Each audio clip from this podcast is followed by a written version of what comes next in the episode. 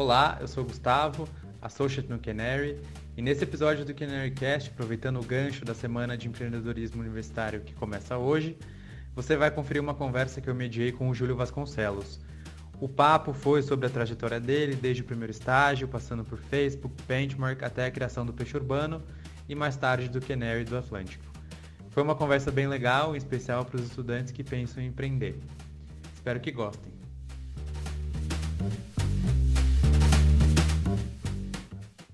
É, eu sou eu sou de Brasília e aí eu fui morar fora para fazer graduação é, em UPenn. É, estudei finanças e, e marketing em, em, Wharton com a ideia de depois ir trabalhar na área de negócios, vamos dizer assim, de forma bem ampla. Na verdade, eu queria muito trabalhar com o mercado financeiro. Eu cheguei cheguei em Penn e vi que trabalhar com investment bank e mercado financeiro era meio que uma roubada.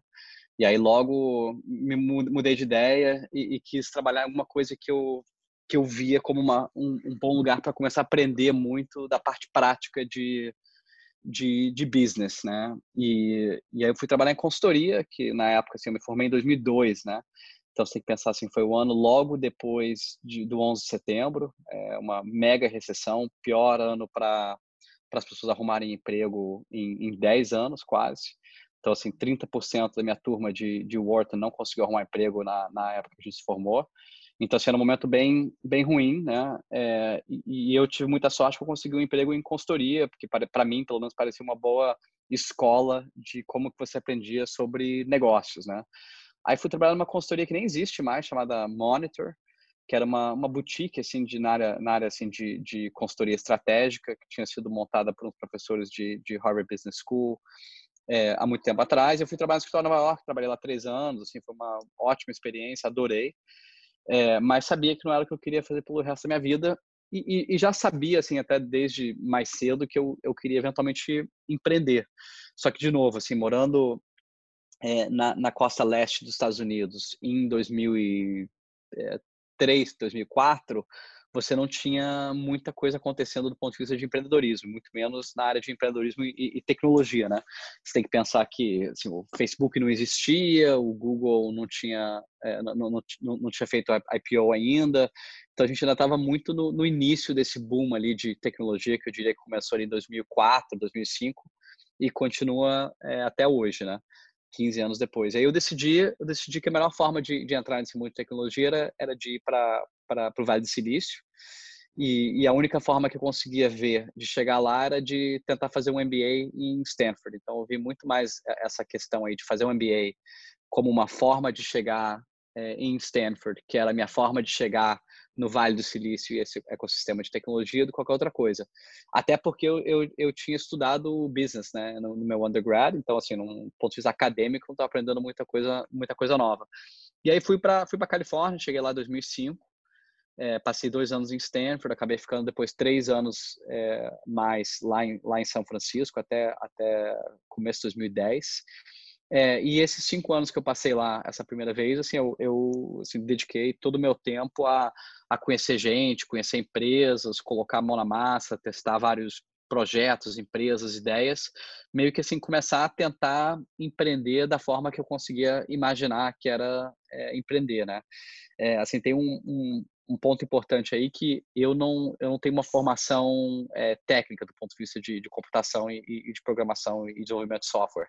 Então é, assim, logo depois de formado, até já tinha trabalhado com algumas, algumas ideias, assim, alguns projetos que eu tinha tentado tirar do papel, eu já sabia que para eu montar uma empresa, eu queria ter um, um, cofundador que fosse uma pessoa técnica, né, que poderia atuar como, como CTO, é, cuidar da parte de engenharia de software e eu, e eu tocaria a parte de é, produto, vendas, é, business de forma geral, dependendo de como que seria o qual fosse o negócio. É, e aí acabei me juntando, quer dizer, na verdade, eu, eu, eu tinha decidido que eu queria voltar para o Brasil. É, nessa época, o, o Facebook estava começando a, a assim, pisar no acelerador do ponto de vista de, de, expansão internacional. E aí eu fui contratado pelo Facebook como uma pessoa, eu era responsável pela, pela América Latina, né? Fui a primeira pessoa, na verdade, na, na América Latina, é, mas realmente responsável por fazer o, o Brasil crescer. Né? O Facebook devia ter uns 500, 600 funcionários é, no mundo na época. Então, ainda era uma empresa relativamente pequena, mas que eu via como uma empresa gigante, que eu não queria trabalhar. E eu via Facebook e voltei para o Brasil como a pessoa responsável por, por, crescer a base, mas já com essa ideia de empreender. Então, vim para cá, trabalhei alguns meses no Facebook, comecei a testar algumas ideias assim meio que à noite, é, já com um sócio com, com quem eu já tinha trabalhado, já tinha feito alguns projetos antes, que era essa, essa, essa pessoa técnica, né? É, e eventualmente uma das ideias começou a dar certo, que foi o que eventualmente virou o Peixe Urbano, o site de, de compras coletivas, né? Que a gente lançou ali em 2010 e tocou a empresa por, por cinco anos. É, assim, a história do, do, peixe, eu não vou entrar muito em detalhe, mas foi, foi muito uma, uma montanha russa, né? A gente teve um período de hipercrescimento, é, depois a empresa quase quebrou quando, quando o mercado foi, foi para o saco. É, a gente conseguiu fazer o, o, o, turnaround da empresa, conseguiu fazer com que a empresa gerasse lucro de novo e eventualmente vendemos a empresa. É, então foi um pouco de tudo que era assim a vida de um empreendedor, desde os altos e baixos, empresa pequena, grande, internacional, compra de empresa, venda de empresa, enfim, tudo num período muito curto que foram aqueles cinco anos. Eu, eu já tinha começado a investir é, desde 2011, já começado a investir é, como investidor anjo, é, com, com, alguns amigos, assim, principalmente alguns colegas do Facebook. É, em 2017, é, eu me juntei a, a alguns amigos que, que são os outros cofundadores do, do Canary. A gente era um grupo de, de cinco amigos que estava co-investindo bastante é, aqui no Brasil. A gente via que é, existia uma oportunidade muito grande de montar um fundo focado é, em, em ser o primeiro cheque institucional, né? Então, ser o cheque de anjo, o cheque de seed, até eventualmente um, um cheque de um, de um série A, de uma empresa que talvez foi, foi bootstrap por mais tempo, mas de fato ser aquele fundo que dominava aquele primeiro cheque institucional que um, investidor, um empreendedor iria captar. É, e aí a gente se juntou, montou o Canary, é, o nosso grupo de cinco, para preencher essa lacuna que existia em funding é, no, no seed, principalmente aqui no Brasil. A gente lançou o fundo em 2017 e começou a investir. E, e, acho que de fato a nossa a nossa visão do mercado que existia um, uma lacuna muito grande que estava assim assim, tinha que ser preenchida e, e, na nossa visão tinha que ser preenchida por, por ex-empreendedores e, e, e, executivos e operadores de, de, empresas de tecnologia por ter esse conhecimento, assim, de ter essa mão na massa é, de como montar e crescer empresas. De fato, essa, essa, essa hipótese é, é, se provou é, correta, né? Então, a gente hoje no, no Canary, a gente está aí há, há, uns três anos no, no mercado e a gente hoje, eu acho que a gente, assim, por muito é o, é o líder de, desse setor do mercado, né? Acho que qualquer um capta um, um cheque, seja de anjos ou de seed ou aquele primeiro cheque da empresa, é assim uma das primeiras, é, é, o primeiro fundo, se não o primeiro fundo é, no qual as pessoas pensam aqui no Brasil é no Canary e a gente tem visto isso até nos números, né? Quando você olha os últimos três anos agora de empresas é, no Brasil que captaram é, recursos de fundos de venture capital, a gente literalmente se reuniu com, com 100% das empresas, salve é, seis, seis empresas ao longo de três anos. Então, assim, a cada seis meses aparece alguma empresa que meio que foge do nosso radar por alguma razão, mas literalmente todas as outras empresas que captam a gente a gente tem um first look, né, que é uma uma das métricas assim, um dos objetivos do fundo.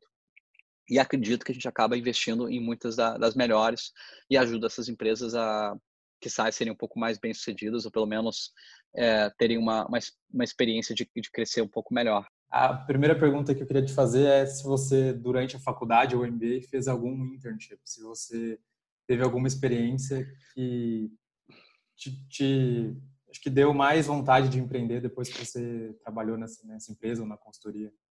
É, na, na, assim, na faculdade, na, na graduação, eu fiz é, eu fiz dois estágios é, entre entre o meu o meu sophomore e junior year eu fiz um estágio no Brasil trabalhando na área de marketing da, da Goodyear é, de, de pneu né? E assim arrumei esse estágio porque a minha namorada na época o pai dela era revendedor de pneu da Goodyear então eu pedi um favor lá para alguém e me arrumou um emprego né? Porque acho que vocês todos aí sabem que arrumar um, um bom estágio nesse ano aí de entre sophomore e junior é bem difícil né acaba sendo um negócio que assim, alguma conexão, alguém que você conhece, algum negócio assim, foi meio que isso que eu fiz. E para mim foi super interessante porque eu nunca tinha trabalhado no Brasil antes e sempre gostei de marketing, até hoje gosto. E poder trabalhar no, no marketing de uma empresa grande foi, foi uma boa experiência. Foi, foi, foi, em São Paulo na época. E aí depois entre junior e senior year eu fiz uma, um estágio em consultoria que eu fiz na, na própria Monitor, né, é onde eu fui é, full time e já com essa ideia de querer trabalhar em consultoria, eu já gostava da Monitor, tinha alguns amigos que trabalhavam lá, assim, gostava por N razões e, e por isso que eu, eu fui lá no Summer e depois voltei é, full time para o escritório de, de, de, Nova York na época. É, e aí no, no, MBA você tem um summer, né, entre os dois anos, e eu fui trabalhar numa empresa, aí, assim, de novo, eu tava com essa cabeça já de querer empreender, tinha montado uma empresinha aí, seria, era mais um projeto com outra coisa durante o meu primeiro ano do MBA, que era uma, uma empresa de educação, de, de criação de conteúdo didático e compartilhamento desse conteúdo entre professores. É, e, e, eu estava super interessado na época em, em podcasting, porque, é, só para de novo, assim, dá, dá uma ideia do, do mundo, né? Isso é 2006. Então, é, assim, muitos de vocês deviam ter, sei lá, cinco anos. Mas, é, assim, 2006, é, você, o iPhone não existia, né? Então, quando você falava de, de podcasting, você escutava o podcast no seu iPod, né? Que era o seu, o seu player de MP3. É, e aí eu achava super interessante o negócio de podcasting e tudo mais. Eu até tinha montado uma podcast com outro colega meu de, de, de business school lá de Stanford, que acabou se tornando uma das maiores podcasts do mundo nessa área de, de inovação e empreendedorismo, tipo um show de, de entrevistas. E aí fui trabalhar numa empresa chamada é, é, PodTech, que era uma startup com assim bastante capital de, de venture capitalists é, e que estava montando uma uma empresa de mídia nessa área de, de podcasting. E aí, para mim, foi interessante porque eu comecei a ver, assim, ah, de fato, como é que é trabalhar numa empresa de, acho que já ter, só 15 pessoas na empresa. É, numa empresa de 15 pessoas, né? Uma startup, captou venture capital, está crescendo. Como é que é esse dia a dia para eu entender se era o que eu queria fazer. E eu, de fato, concluí que, que era o que eu queria fazer. É, e por isso, quando eu me formei, assim, quando eu me formei, eu queria muito empreender. Mas eu não tinha nenhuma ideia, assim, que eu, eu, eu de fato estava assim super apaixonado, super assim animado de, de montar aquele negócio. E, e eu acreditava ainda, acredito que, que teria sido um erro é, começar alguma coisa só para só para começar, só porque eu queria começar alguma coisa, sem uma ideia que eu, eu de fato estava tava animado e, e apaixonado por, por, por, aquele problema, né? Então eu fiz o, assim, a, a, segunda melhor coisa que eu imaginava, que era, pô, vou tentar entrar o mais cedo possível numa empresa, e entrei numa empresa que fazia um negócio de, de, de social networking, na né? época que social networking estava, assim, bombando, né, isso em 2007, é, e eu entrei como primeiro funcionário. Então, assim, tinha um CEO, que era a pessoa que tinha montado o site inteiro, tinha feito tudo. E ele tinha acabado de captar uma rodada de investidores anjos e queria é, contratar o primeiro funcionário. Então, eu entrei lá como era tanto assim head de business quanto operações e venda e produto. Então, assim, acabei focando muito na área de, de produto, é, tipo product management, é, um pouco na área de parcerias e vendas e muito na área de marketing, que era como ajudar, vamos dizer, o site a, a, crescer, que foi eventualmente o que, assim, o conhecimento, o expertise que eu, eu, desenvolvi ao longo desses três anos nessa empresa, que foi a razão pela qual eu, eu acabei assumindo essa posição no Facebook na época que o Facebook estava crescendo muito, que eu entendia muito como que era, vamos dizer, essa, assim, esse ferramental de, de growth, né? Por ter é, é, aprendido isso colocando a mão na massa. É, então, assim, eu sempre tinha um objetivo muito claro com meus estágios, né? Assim, eu queria ou descobrir se tinha um fit certo numa empresa ou numa indústria ou queria aprender alguma coisa específica. Ou, ou, até, em alguns casos, assim, meio que resume building, né? Você pensa, pô, queria fazer um, um summer internship na, na Goodyear, uma empresa conhecida, grande, sabe? Me ajuda depois a alavancar essa experiência para o próximo summer e arrumar um outro, um outro estágio bom. Então, assim, eu sempre fui muito é, metódico, vamos dizer, é, do ponto de vista de, do que eu estava procurando. Boa. E nessa época tinham menos exemplos de empresas principalmente de tecnologia, que tinham levantado capital, muito menos exemplos do que tem hoje. Você teve alguns modelos de inspiração, assim, você tinha uma ideia fixa de vou empreender, quero empreender. Uh, o que, que te influenciou até essa decisão, tomar essa decisão e tinha algum, alguns modelos que você, em volta de você na faculdade ou uh, no, no, ambiente que você convivia, que te, te deu mais vontade ainda de empreender? Olha, assim, na, na, na faculdade, naquela época, tinha, tinha, tinha poucos exemplos, né? Porque a, a, a bolha do ponto .com tinha estourado ali em 2000, né? Então, assim, eu tinha metade da minha faculdade era o momento de, daquele, da bolha da internet. Então, você tinha muitos exemplos de empresas que estavam ali crescendo na bolha. E logo depois era um pouco daquele, ah, esse negócio de internet, sabe, não vai dar certo, foi meio que uma bolha. Então, assim, você não tinha tanto exemplo de coisa que estava acontecendo nova pelo menos que a gente tinha visibilidade na faculdade aqui na, na Costa Leste. É, no MBA, é, assim, de certa forma, é, é, esse boom de tecnologia estava começando enquanto a gente estava é, em Stanford, né? Então, assim, o, o, Facebook tinha um pouco menos de um ano, né? Então, você conseguia ver empresas como o Facebook crescendo, o Google já era uma empresa grande, o Google tinha acabado de comprar o YouTube, então, assim, era uma super aquisição ali, que era, sei lá, um bi e meio, uma coisa assim. A Microsoft tinha acabado de comprar, não, desculpa, a, a eBay tinha acabado de comprar o Skype, né, também por acho que 2 bi, um negócio assim, que era uma mega, mega aquisição. É, então, você estava vendo que estava começando a aquecer esse mercado, só que quando eu voltei para o Brasil, pelo menos, tinha muito pouco, né? Assim, você não tinha nenhuma, nenhum dos tais unicórnios existia, né? Você não tinha nenhuma empresa que valia. Assim, na verdade, você não tinha nenhuma empresa assim nova de tecnologia de gente que estava empreendendo. Então, você tinha é, Buscapé, Submarino, é, sei lá, Mercado Livre, que é, que é tipo da Argentina, mas é, sempre foi o, o, grande case de sucesso. E assim, eu sempre me espelhei muito no case do Mercado Livre, né? Que eram pessoas que tinham é, é, olhado um modelo de negócio que estava funcionando muito bem no, nos Estados Unidos na época, né? Copiando o modelo da, da eBay de, de leilão, né? Online. E depois foram evoluindo a empresa para ser uma empresa que, que encaixava muito melhor com as necessidades da América Latina, né? Então, o Mercado Livre virou muito mais uma coisa que tem cara do, do, do marketplace da, da, Amazon do que o, o, modelo original de leilão da, da, eBay, né? Então eu via muito essa oportunidade de pegar algum modelo que existia fora, né? Que era o modelo do, do Groupon, que a gente é, copiou no, no Peixe Urbano, e usar isso depois como uma plataforma para evoluir e construir outras coisas que atendiam necessidades no, no, no, Brasil. Mas, assim, não tinha nenhum exemplo de outras pessoas que estavam empreendendo aqui. Você tinha um fundo de, de venture capital que existia na época na região. Então, assim, era muito, muito incipiente ainda quando você pensa em, em 2010 e foi assim acho que assim até até assim acho que o, o, o sucesso inicial do, do peixe urbano até foi foi uma das razões que ajudou a, acelerar um pouco assim esse crescimento do ecossistema, porque acabou mostrando que empresas grandes de tecnologia poderiam ser é, é, construídas aqui no Brasil. Isso trouxe mais capital, trouxe mais empreendedores e, e, e, por aí vai, né? Assim esse ciclo virtuoso que que, que foi foi gerado no, no ecossistema, né? Sim. Vamos entrar um pouco mais no peixe urbano, então. Esse começo, né, quais desafios você tinha para montar o time? Deviam existir menos desenvolvedores ainda do que existem hoje. Ah, como foi criar o time, escalar os primeiros hires, depois escalar o negócio? Que dificuldades que você encontrou e o que você teria, olhando agora acho que para trás, que erros você teria não cometido é, ou feito diferente? Lembrando que assim, eu voltei para o Brasil já com o objetivo de empreender, né? Então, assim, eu, eu, embora eu usei o, o Facebook como ponte para voltar, a minha ideia era de voltar e, assim, no, no curto a médio prazo, empreender. Então, o, o, peixe urbano era uma das áreas que eu estava olhando, que era essa área de, de, serviços locais. Era um modelo, assim, não foi a primeira, o primeiro MVP que a gente construiu, foi assim o segundo ou terceiro que a gente estava olhando nessa área de serviços locais, mas foi o primeiro que começou a crescer e que a gente acreditava muito assim, no modelo, a gente achava que tinha muito potencial e aí decidimos apostar todas as fichas nele. É, então, assim, eu já estava com isso na cabeça. E, e, quando o peixe urbano começou a crescer muito, né?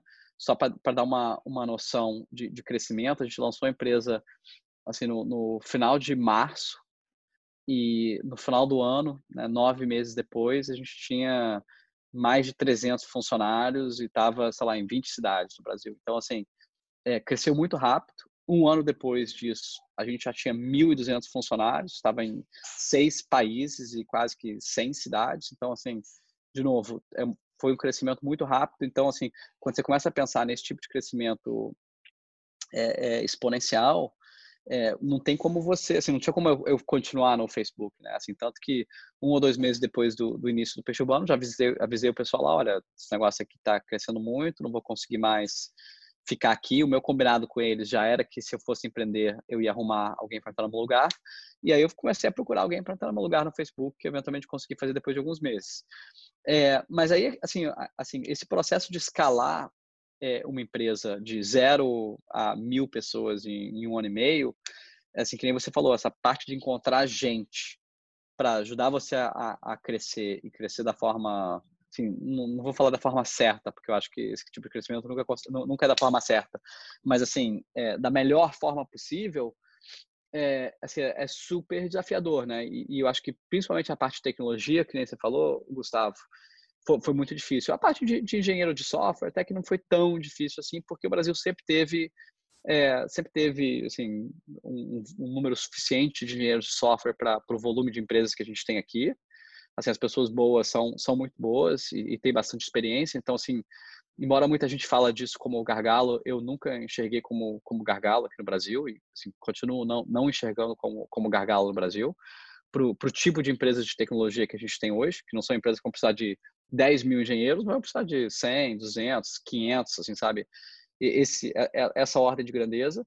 É, mas o que era mais difícil era encontrar as outras funções de empresas de tech, que era produto, é, product design, é, principalmente esses dois, assim, design, product design, é, produto mesmo, uma parte de online marketing ali, né, de, de performance, que não existia, não existiam essas funções do Brasil, né, porque você não tinha empresas assim de, de realmente assim de, de software com essa, vamos dizer, essa pegada ou essa esse approach que você tinha no, no Vale do Silício na época, você acabava não tendo essas é, é, assim essas funções que empresas que são mais focadas em, em desenvolvimento de, de, produto com assim é, essa questão assim, de user centric design né e, e, e tipo product driven ou design driven organizations não existia aqui né. Então assim para a gente foi muito difícil contratar é, gerente de produto. Então e a gente errou bastante contratou muita gente errada mandou muita gente embora. é, e eventualmente eu tive eu tive um call assim que foi muito esclarecedor com o Chris Cox que na época era, era head de produto do, do Facebook assim foi head de produto até sei lá um ano atrás. É, foi um dos primeiros funcionários até do, do Facebook. E aí eu estava falando com ele perguntei assim ah, como é que vocês fazem para escalar gerente de produto? Sei, sei, sei, que sempre foi muito difícil lá também. Ele falou ah, Júlio assim a gente tem os meus melhores gerentes de produto aqui no Facebook até hoje é, isso o Facebook já tinha feito IPO, já era uma empresa grande, é, são ou CEOs de empresas que a gente comprou, né, tipo acquihires, ou assim engenheiros de software que eram ótimos engenheiros de software, mas tinham é, bom senso é, ao aplicar, é, ao resolver problemas para, para usuários. Então eu falei, beleza, e, e assim, eu vou fazer a mesma coisa, eu vou treinar os gerentes de produtos de casa é, é, com esses dois moldes. Então, assim, eu ou contratei, ou peguei alguns dos melhores engenheiros de software que a gente conhecia, do ponto de vista não necessariamente da parte técnica, mas da parte muito mais de bom senso e de é, resolver problemas, né? É, e, e, eu também, a gente comprou umas, uma, umas três empresas na época. E aí eu peguei os CEOs dessas empresas e eles viraram depois é, gerentes de produto. Então, você pega, assim, por exemplo, hoje é, dessa, assim, dessa equipe de, acho que eram seis ou sete gerentes de produto, é, hoje, assim, todos são, assim, ou empreendedor, CEOs, empreendedores de empresa, ou são CTOs ou CPOs, vamos dizer. Odeio esse termo CPO, mas assim, tipo, Heads of Product de é, empresas grandes de, de tech no Brasil. Então, assim, foram pessoas que a gente formou, assim, desde o começo, assim, tanto porque eu, eu tinha sido um product manager, né? Então, assim, eu conseguia treinar as pessoas a serem bons gerentes de produto. Eu trouxe um outro cara dos Estados Unidos, que também era um gerente de produto, que veio e me ajudou a treinar as pessoas, e a gente foi treinando as pessoas dentro de casa, e elas foram meio que crescendo com a gente. Então, foi um processo demorado e, e assim, difícil, mas que acabou acabou gerando assim, o, o resultado que a gente queria. Né?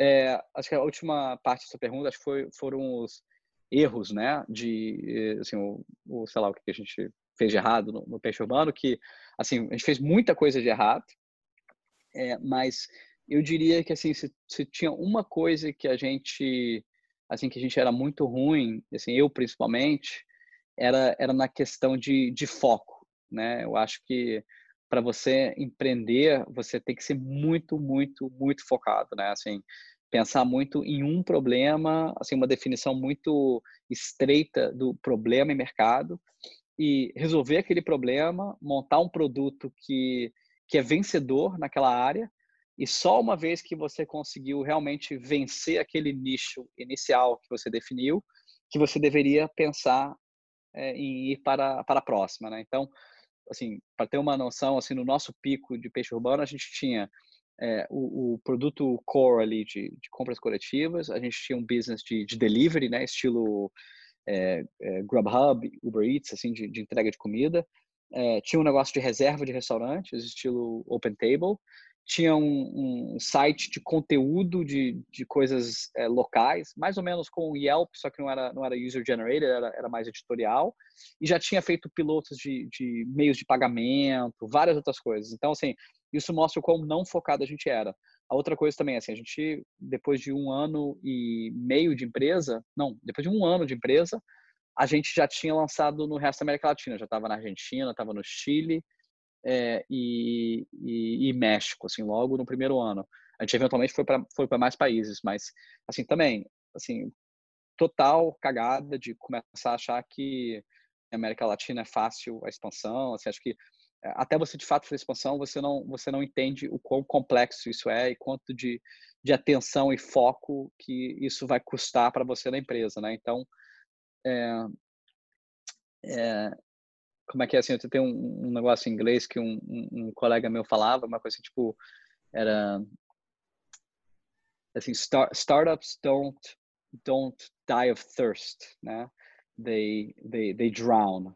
Então, assim, é, é muito mais que nunca vão faltar opções, não é isso que vai ser a causa da sua morte, vai ser muito mais você tentar fazer coisa demais, vai ter água demais e você vai acabar afundando nessas opções e nessa falta de foco. Né? Nunca vi uma empresa que, que deu certo é, e que não foi hiper focada em cada fase do, do seu crescimento. Uhum, boa. E aí depois, depois da sua saída do peixe, você acabou empreendendo nos Estados Unidos. Uh, quais foram as principais diferenças que você viu de criar um negócio no Brasil e um negócio fora? Então, eu, eu, eu acabei um voltando.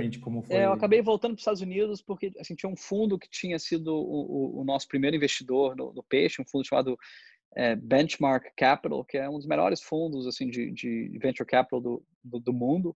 É, e aí eles me, assim, me, me convidaram para ir trabalhar lá e ficar olhando alguns modelos novos, olhando alguns pitches, meio que pensando no que, que eu queria, se eu queria talvez investir, se eu queria empreender, se eu queria talvez entrar numa empresa de portfólio, meio que assim, ficar perto. Uhum. E, e, foi isso que eu, e eu acabei aceitando essa proposta e voltei para São Francisco um pouco assim com essa cabeça de, ah, vou passar um tempo aqui e ver o que, que tem de ideia, se alguma coisa pintar. E acabei assim conhecendo uma equipe que estava assim, acabando de montar um negócio nessa área de, de serviços locais, só que mais focado em, em, em profissionais autônomos no, nos Estados Unidos, né, uma mistura de, de freelancers e, e é, tipo gig economy workers.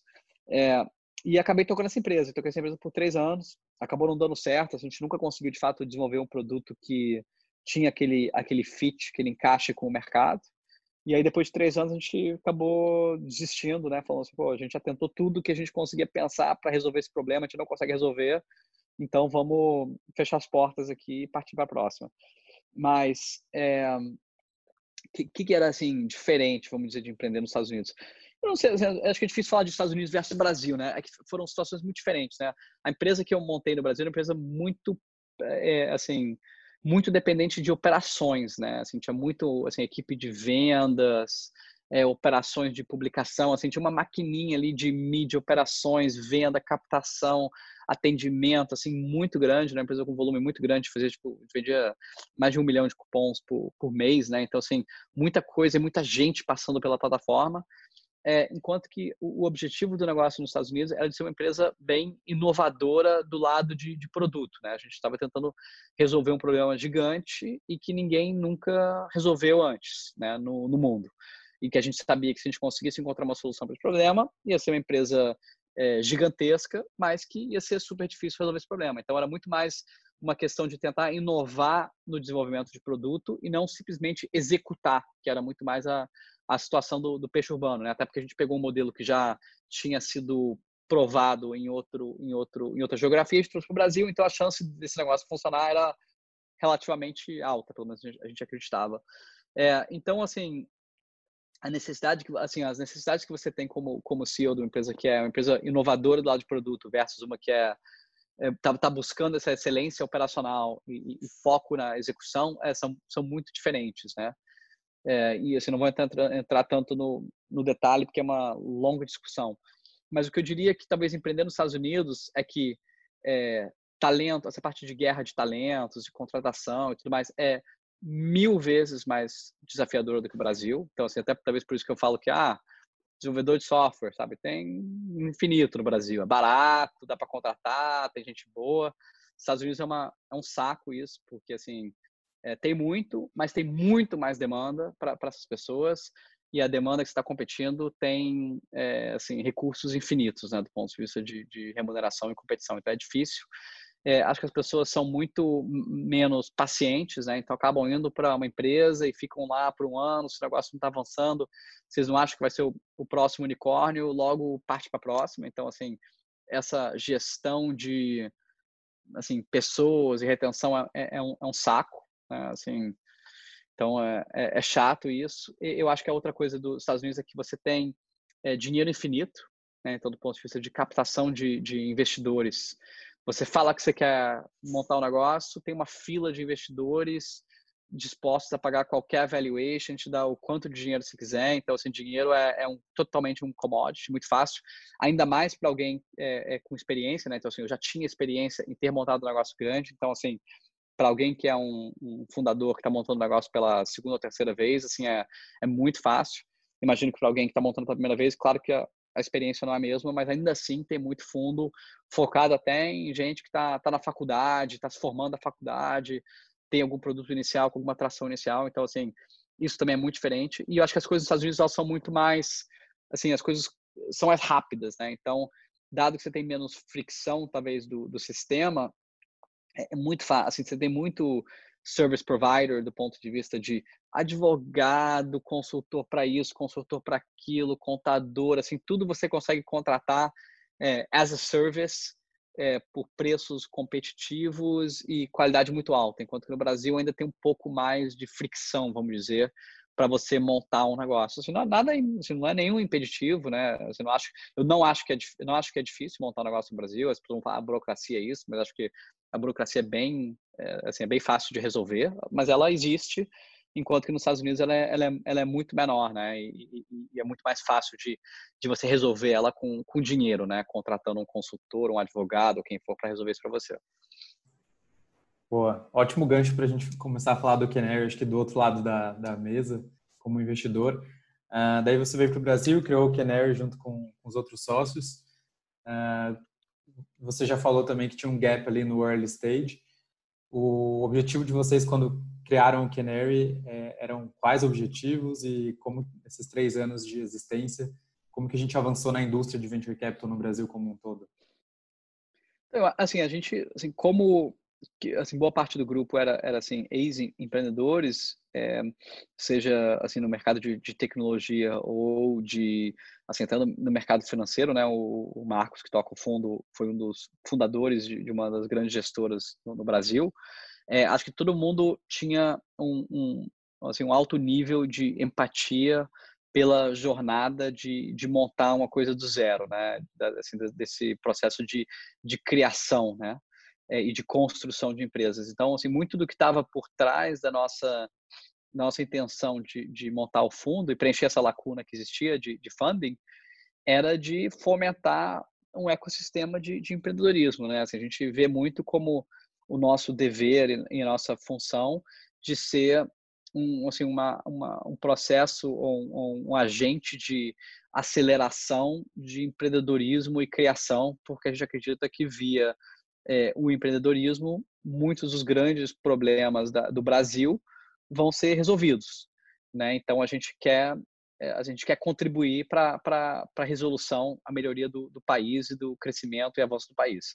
É claro que a gente não está tocando uma, uma non-profit, né? Então, a nossa ideia é de conseguir é, resolver esses assim, não é que a gente vai resolver nenhum problema, né? Mas, assim, apoiar os empreendedores que estão resolvendo esses grandes problemas e, ao fazer isso, poder to nos tornar sócios desses grandes empreendedores que vão montar grandes empresas que serão as líderes do mercado no, na próxima década. E, através disso, ganhar muito dinheiro para os nossos investidores, para os empreendedores que a gente, que a gente apoia e para a gente como, como gestor. Né? Então, é um negócio que a gente vê, é, até assim, do ponto de vista muito capitalista, que a gente acredita que se a gente faz um bom trabalho, o país vai ganhar, os empreendedores vão ganhar, a gente vai ganhar, os nossos investidores vão ganhar.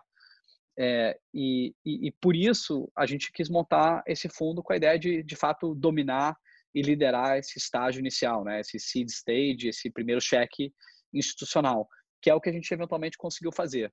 E, e a razão pela qual a gente queria fazer isso é que esse, assim, esse primeiro contato com o empreendedor é o mais estratégico na, na cadeia, né? É, do, do assim de, de, investimento, né? Assim, quem tem aquele primeiro contato acaba sendo o sócio muitas vezes mais mais próximo do, do empreendedor e, e, acaba tendo a posição mais estratégica, porque uma vez que você está no série C, série D, você tem muito mais cara de um fundo de, de private equity, assim, você é, é, é, é, muito mais comoditizado, né? O seu dinheiro é, é como, igual ao do dinheiro de qualquer outra pessoa, o empreendedor acaba muito optando por aquele investidor que vai pagar o preço mais caro para investir naquela empresa e muito menos pelo valor é, adicional que você consegue agregar estágios da, da empresa. Então, por isso que a gente queria dominar o primeiro estágio, o, primeiro, o estágio mais, mais estratégico.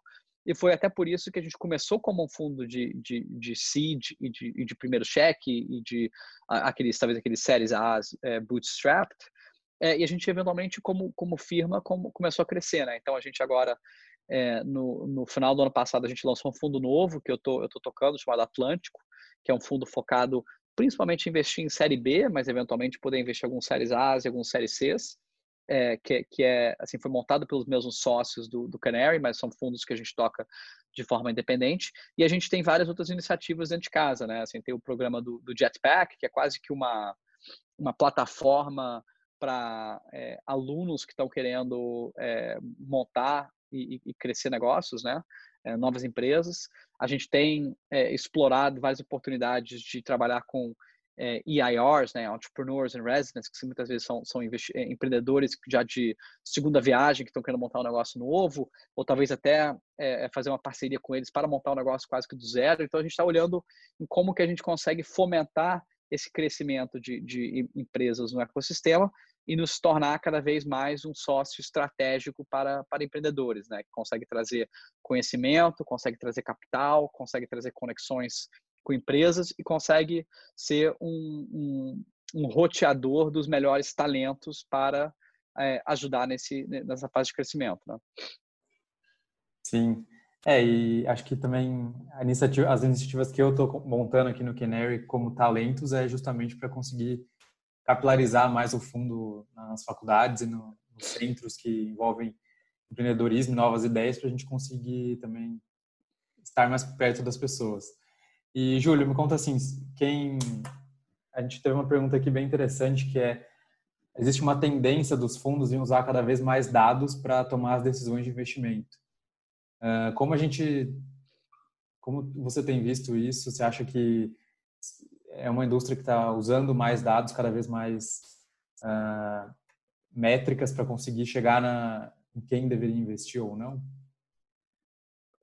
Com certeza, é, a indústria, assim, falando do, do, ponto de vista global, tem usado cada vez mais dados, né? Então você tem desde empresas que são assim que usam essa essa vantagem em, em, em coleta e análise de dados para é, investir melhor, né? Acho que o melhor, talvez um, um, dos exemplos mais bem conhecidos é a Signal Fire nos Estados Unidos, é, que assim, pa parece que tem tido um, um, bom sucesso aí usando os dados. É, você tem várias é, assim, fundos que muitos deles eram pessoas que saíram do mundo de hedge funds, que, que tem um, assim, o pessoal chama muito de research driven, né? É, que são muito mais research driven e parte desse research, dessa pesquisa é, é feita com dados, muitas vezes é, levantamento de dados e análises é, originais e primárias, né? É, então, assim, e, e, tentam usar isso não só para identificar empresas novas, mas também para melhorar a qualidade da, das decisões. É, e eu acho que é sempre importante que quase todos esses exemplos que a gente tem visto aí, aí fora, nunca é uma, uma decisão 100% só com base em dados, né? É sempre a parte analítica e dados juntando com a parte qualitativa é, e, e, o julgamento humano, né? Assim, a decisão humana aplicada a, a esses dados e, a, e, e, de certa forma, interpretando esses dados junto ali do, dos algoritmos. Aqui no Brasil, eu diria que está tudo muito, muito cedo nessa parte de análise de dados. A gente, a gente no, no Canary, tem investido muito nisso, né? Assim, já teve uma iniciativa de dados agora já há muitos anos. A gente coleta é, dados de forma estruturada tanto do nosso portfólio quanto de empresas que a gente conhece. Então, assim, a gente tem hoje é, é, milhares de empresas no, no, nosso database com diferentes profundidades e, e, e tipos de, de, dados. Então, assim, se amanhã você aparece e fala, ah, tem uma empresa de SaaS na área de, sei lá, RH, a gente provavelmente já conheceu, sei lá, 50 empresas que estão nesse setor e já acompanhou várias delas ao longo de muitos anos. Então, eu consigo saber muito bem se aquela sua curva de crescimento, de receita, se aquilo é está na mediana, se você está top é, decile, se você está baixo, quais são os pontos fracos, quais são os pontos fortes, e consegue usar isso para ter mais convicção na nossa decisão de investir ou não investir. E também de conseguir ajudar os empreendedores. Né? Então, muitas vezes, a gente, assim, através dos dados, a gente consegue falar, olha, parece que está tudo indo, indo, indo, muito bem, mas, pegando um exemplo básico aqui, mas olha, sua, assim, o, seu, o seu churn rate da sua base de clientes está muito alto aqui no mês 3 ou 4, você, sei lá, devia olhar um pouco mais para isso, a gente vê que outras empresas têm uma retenção muito maior.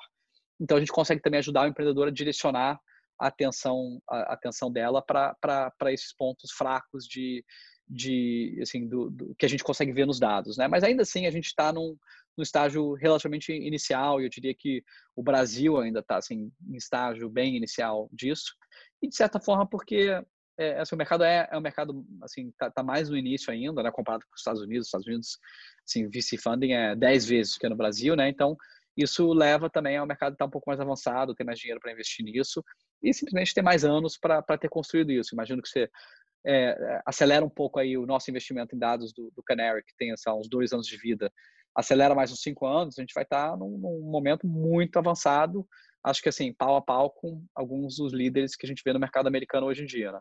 É, bom, acho que agora vale a gente abrir para as perguntas que vocês tiverem. Alguém tem uma pergunta? Posso fazer uma pergunta aqui? Vai aí, Vitor. Fala, Júlio, tudo bem? Meu nome é Vitor. É, queria saber, no meio desse, dessa crise aí do coronavírus, como é que o Canary está analisando como vai continuar os investimentos, se os valuations tendem a cair nos próximos meses, e se o número de investimentos também tende a cair ou se vão continuar normal, assim como se a indústria de VC pretende continuar normal o número de investimentos. Assim, eu acho que uma, uma métrica bem objetiva aí é, é, tipo o número de novos investimentos, né? A gente na, nas últimas é, três semanas é, fechou dois deals e, e, assinou dois novos term sheets, né? Então assim a gente está tá, tá ativo, né? A gente está ainda conhecendo empresas novas, a gente está fazendo propostas novas, né? Assinando term sheets novas para empresas e deals que estavam apalavrados, seja no, no, papel ou no handshake, a gente tem, tem fechado como normal. É, então a gente está assim totalmente é, aberto a conhecer novos empreendedores, tem dinheiro para investir, está animado para investir. A gente acha que tem, tem, tem boas pessoas montando boas empresas agora nesse momento. Porém, é claro, claro que assim, a gente não está. É, a gente não mora numa, numa bolha, né? A gente sabe o que está acontecendo no mundo, o que está passando assim, no, no, no, mercado. Então, a gente também está sendo. É, assim, a gente está dedicando muito mais tempo, eu diria, é, ao nosso portfólio atual, porque assim, tem muita empresa que está. Assim, tem que seja reestruturar ou repensar a estratégia ou refazer orçamento, né? As empresas que têm que pensar em como que essas empresas vão evoluir. Assim, algumas até que estão indo melhor do que antes, mas assim, a grande maioria tá, assim, vai ser prejudicada, né, com o mercado como um todo. Então a gente está assim, investindo muito nosso tempo para apoiar os nossos é, eh, CEOs e, e founders para navegarem, acho que um período muito difícil. É, então eu diria que assim, pensando no nosso tempo, a gente está gastando mais com o portfólio, apoiando o portfólio, mas ainda assim conhecendo empresas novas. Eu acho que do ponto de vista de, de deal flow, tem, tem, assim, tem caído um pouco, então a gente tem tido menos contatos de empresas entrando em contato, e acho que é assim, porque as pessoas estão pensando em outras coisas, né? Então é super natural e, e esperado isso. Eu acho que também o fato de assim, a gente não tá, claro que não está tendo nenhuma reunião presencial, então isso também, assim, as coisas vão, começam, assim, a ser um pouco mais devagares, eu diria, e eu, e eu espero que o mercado como um todo vai estar tá mais devagar dois a quatro meses aí, assim, principalmente no período de, de quarentena e de lockdown, que as coisas vão simplesmente diminuir a velocidade. É, pensando em, em, em, valuations, eu acho que tem um, um, um, impacto grande que foi a desvalorização do real, né? Então você pensa, pô, no começo do ano tava, o real estava 4, agora está tá mais de 5. Então aí você já tem uma desvalorização de empresas que estão faturando em real de 25%. Então, assim, naturalmente, os valuations em, dólar deveriam cair por no mínimo 25%. E a gente está começando a ver isso já. É, e acho que a outra coisa é que o, o assim, o, o mercado, os valuations eles acabam sendo um pouco uma uma função de como que você imagina que é daqui a, sei lá, 6 a 10 anos o mercado de, de capital aberto ali de, o mercado de public equities vai, vai valorizar essas empresas, né? E acaba sendo muito assim, qual, qual múltiplo de valuations o, o mercado está disposto a pagar por, por, diferentes tipos de empresa. E a gente tem visto aí o mercado de public equities ter uma, uma compreensão grande, né, de, de preço, e com isso os múltiplos têm caído. Então, assim, há um segundo impacto em, em valuations. Se a nossa expectativa aqui no, no curto a médio prazo, então vamos falar de nos próximos 6 a 12 meses, os valuations vão cair eu chutaria uns 30%, 40% é, em dólar. E depois vai, vai tender a mais uma correção parecida com o câmbio, talvez uns 20% a 25%. Mas a gente vai ver, é, a gente vai ver uma queda de, de valuation, exatamente quanto que vai ser. Acho que ninguém, ninguém sabe exatamente, né? ainda está tá muito cedo. Júlio, me mandaram uma que é, uma vez que eu já decidi empreender e criar meu negócio, uh, como que eu crio o relacionamento com os fundos, como eu começo a acessar os fundos do Canary e os outros fundos do Brasil? Qual seria, talvez, o melhor caminho para fazer isso? Tipo, uma pessoa que já tem uma empresa, né? A pessoa já, quer dizer, já Sim. decidiu empreender, mas não tem uma empresa, né? É, me mandaram, tem. já criei falar, uma é, empresa. É, Gostaria de Ah, já criei. Ah, então, se a pessoa já criou e está captando, é um pouco assim de buscar falar com os fundos, né? É, assim, vamos, vamos, falar de dois cenários. Né? Assim, eu já montei uma empresa, mas eu não estou captando. Então, vou bootstrap um pouquinho, vou testar algumas coisas. Aí vale a pena você conversar com, com os fundos, né? E muito mais assim com, com o objetivo de falar, olha, eu estou começando uma empresa, eu estou assim, bem no início assim, de montar um negócio, desenvolver o um modelo, lançar um produto. Eu não estou captando ainda, mas eu queria me apresentar, apresentar minha, apresentar minha empresa e começar a, a assim, investir nesse relacionamento. Acho que os fundos veem isso com muitos, muito bons olhos. Como é que você consegue é, é, assim, se destacar um pouco?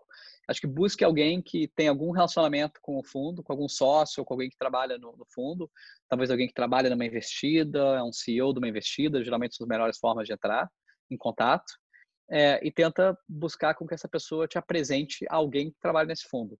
Vamos falar que você não tem jeito nenhum de conseguir entrar em contato, Aí eu acho que você pode entrar em contato via site, pode mandar um e-mail para para sócios ou para o fundo específico, tenta assim pesquisar bem o fundo, entender bem assim o que que esse fundo investe, como é que eles pensam e tenta mandar um, um e-mail, um contato mais personalizado, né, para de fato chamar a atenção do fundo. A outra a outra coisa é você já tem uma empresa, já está começando a tocar o negócio e assim talvez já tenha alguns alguns sinais de tração inicial, que acho que é um momento um bom momento para captar é, e aí você entra em contato. E, e mesma coisa, olha, eu tô, sou fulano, eu montei uma empresa X, a gente já fez A, B e C, tá vendo resultados X, Y, Z, queremos captar agora, sei lá, é, X mil é, reais, ou sei lá quanto vai captar, é, e, e queremos conversar com você para ver se vocês têm interesse.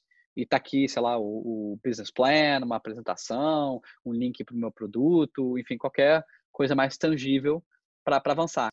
É claro que o, o, nível de atenção que é, que é, assim, eu diria que eu estimaria é muito mais se vem de alguém que a gente já conhece, com quem a gente já investiu e a gente já respeita como, como investidor, né?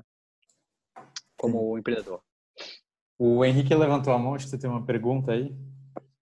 Vai lá. Tudo bem?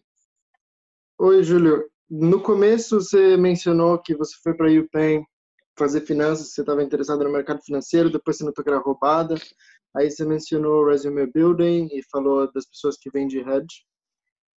É, eu fazendo a graduação aqui de economia, eu sinto que a gente é muito puxado para aplicar para a IB.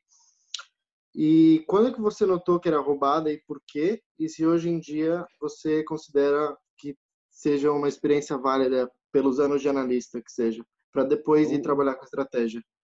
O Gustavo trabalhou em negócio de mercado financeiro, mas depois ele pode comentar. Mas, assim, eu, eu, eu acho que você trabalhar numa empresa de, tipo, professional services, seja consultoria ou banco, assim, principalmente esses, esses dois grupos aí, e uma empresa boa, né, assim, uma das top três ou quatro do ponto de vista de, de reputação, né, é, assim, vale muito isso, essa experiência, assim, de aprender a trabalhar, né, que geralmente é, é o, os dois anos que você passa como analista, assim, é uma, uma baita escola, né, assim, é, chegar no horário certo, se, sabe, se apresentar de forma profissional, é, usar Excel de forma profissional, usar PowerPoint, assim, isso é uma, uma baita escola. Eu achava que era meio que uma roubada porque você ficava lá trabalhando, lá, 100 horas por semana, sendo chicoteado pelos associates e VP e imputando o número numa planilha que outra pessoa criou. Então, eu achava que era meio... Eu achava que era uma vida muito infeliz. É, mas, para mim, pelo menos. Mas, assim, não é que assim, você não está aprendendo nada ali, está aprendendo muito. E eu achava que, para mim, pelo menos, assim, o, o, a pegada talvez um pouco mais acadêmica barra intelectual de consultoria, eu achava que encaixava melhor comigo. Eu acho que banking tem uma pegada um pouco mais quantitativa, talvez, que aí também, é, assim, é um, é um, é depende muito de você, né, o que, você quer buscar. É, então, assim, não acha que é uma roubada total, assim, mas eu também acho que é uma, uma vida meio sofrida. O que, que me fez mudar de ideia foi um livro chamado Liar's Poker, do Michael Lewis, é, que era sobre Wall Street nos anos 80. É, e, e, foi experiência própria dele, que ele trabalhava na, na Salomon Brothers lá, lá atrás. É, e, e, depois eu decidi que eu queria empreender. Na verdade, quando eu fui para Stanford, eu queria eu queria trabalhar talvez como um venture capital. Você pensa, ah, trabalhar em venture capital. Mal sabia que assim quem se forma de MBA e tal não tem muito vaga como como VC, né? Mas eu li um outro livro do Michael Lewis, que é um dos meus livros favoritos, chamado The New New Thing que é sobre é, o, o, o dot-com boom, né? É, então ele segue o, o, Jim Clark, que foi o fundador da, da Silicon Graphics, depois foi fundador da, da Netscape, é, nesse boom aí de dot-com. Aí eu falei, pô, não quero ser um venture capitalist, eu quero ser esse cara aqui, que é o, que é o empreendedor. É, e aí foi que eu decidi que eu queria empreender também. Bruno, quer fazer uma pergunta? Uh, quero. Bom, Júlio, obrigado pelo tempo de falar com a gente. É, obrigado pelas indicações de livros, onde a maioria, algum deles eu já li, inclusive, realmente lá esse poker é muito bom. É, minha pergunta, na verdade, é quando você estava no seu MBA de Stanford, como que você decidia utilizar seu tempo? Porque acho que essa é uma das maiores decisões de quem está fazendo MBA, é como você faz o manejamento de tempo, quanto se dedica. Eu, eu, eu já, assim, eu já tinha estudado business na graduação, né? Então, assim, eu não, eu não via como objetivo meu de ter fazer MBA nada da parte acadêmica.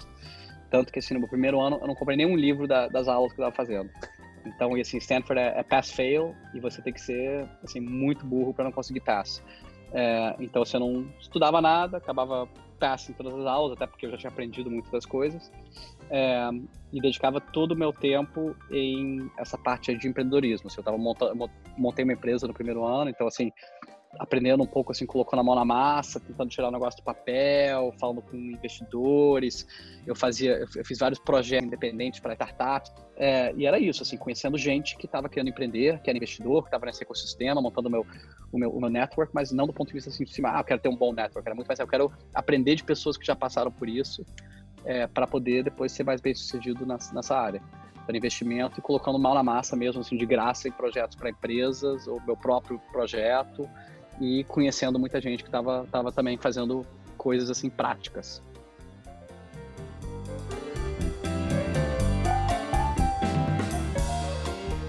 Valeu por escutar mais esse episódio do Canarycast.